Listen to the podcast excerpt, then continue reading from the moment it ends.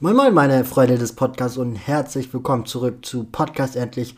Heute mit einer Trommelwirbel Doppelfolge. Ja, Kapitel 5 ist ähm, zwei Seiten lang, nicht mal zwei Seiten lang. Deswegen habe ich mich entschieden, zwei Kapitel heute mit einzuführen in meinem Podcast. Ich habe auch für die Leute, die sich letzte Woche nicht das Kapitel anhören konnten, weil es ihnen einfach psychisch gerade eben nicht so gut geht und hoffentlich meine Triggerwarnung gehört haben, eine Zusammenfassung von Kapitel 1 bis Kapitel 4 jetzt zusammen gemacht. Den findet ihr bei Podcast endlich bei mir auf Instagram. Ähm, genau, da habe ich so ein kleines Video zusammengestellt mit meiner Reaktion. Es ist ein bisschen lustig geworden. Ich nehme das Buch so ein bisschen auf den Arm.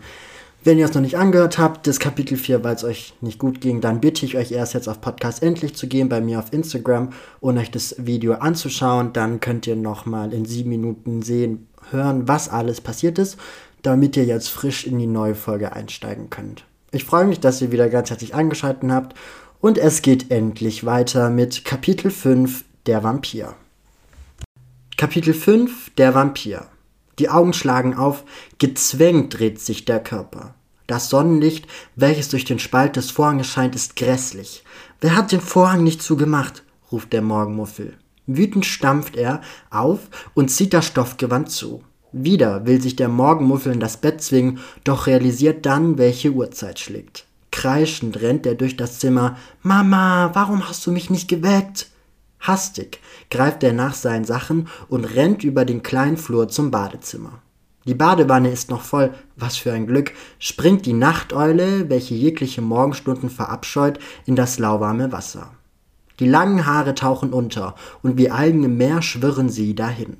Die Augen werden wieder verschlossen, und für eine kurze Zeit breitet sich erneut die Müdigkeit aus. Ein Klopfen an der Badewanne hallt durch das Gewässer und das Wachbewusstsein erfüllt langsam aber sicher den Körper. Den Kopf wieder nach oben gerichtet, erblickt die Nachteule die Mutter. Schätzchen, hier ist dein Kaffee. Beeil dich, wir kommen zu spät, strahlt das Wesen, welches diesen Morgenhasser auf die Welt gebracht hat. Heute geht's rund, lacht sie und tanzt fröhlich und gut gelaunt durch die Badezimmertür. Mit einem Pfeifen verschwindet sie die Treppe hinunter. Wie ich mit dieser Person verwandt sein kann, denkt sich das unmotivierte Kind und schüttet das braune Wasser die Speiseröhre hinunter. Außerhalb der Badewanne trocknet es sich ab und zieht sich seine Jeans und ein weißes T-Shirt über. Die Haare werden zu einem kleinen Dutt zusammengebracht und die schwarze Brille sitzt wie angegossen auf der Nase.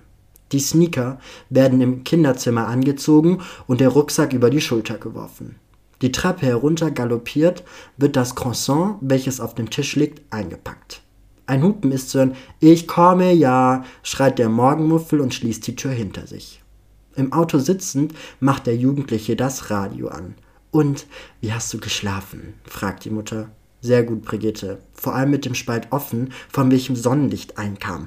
Die Mutter lacht. Mein kleiner Vampir. Ich muss mir halt außergewöhnliche Methoden überlegen, um dich wach zu bekommen.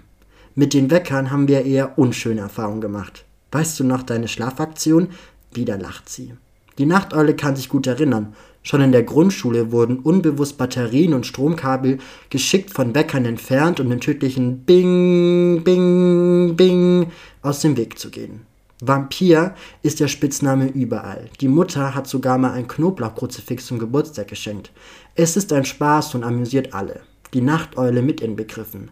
Mama, hast du meine Sonnenbrille gesehen?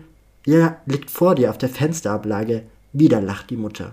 Ihre Fröhlichkeit lässt die Sonnenstrahlen, welche eh schon so grässlich hell und toll sind, breiter und schöner erstrahlen. Furchtbar.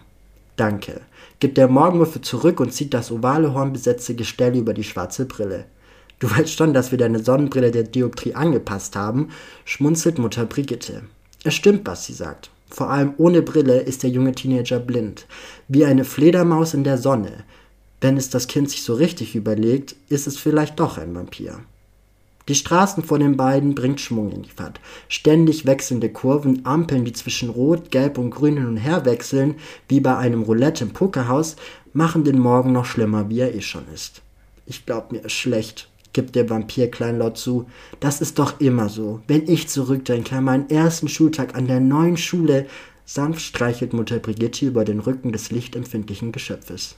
Wenn was ist, kannst du immer anrufen, strahlt Brigitte ununterbrochen. Ja, ja, ich weiß, sagt der sonderallergische Vampir. Minuten vergehen und dann sind die beiden an dem Ziel. So, jetzt sind wir da. Ich wünsche dir viel Spaß und denk daran, nur weil es eine Privatschule ist, gibt es nicht nur reiche Kinder. Wieder lacht Brigitte, zwinkert ihrem Kind zu, drückt es ein weiteres Mal und schaut stolz und endlich zugleich dem Teenager nach, wie es die Schulmauern betretet.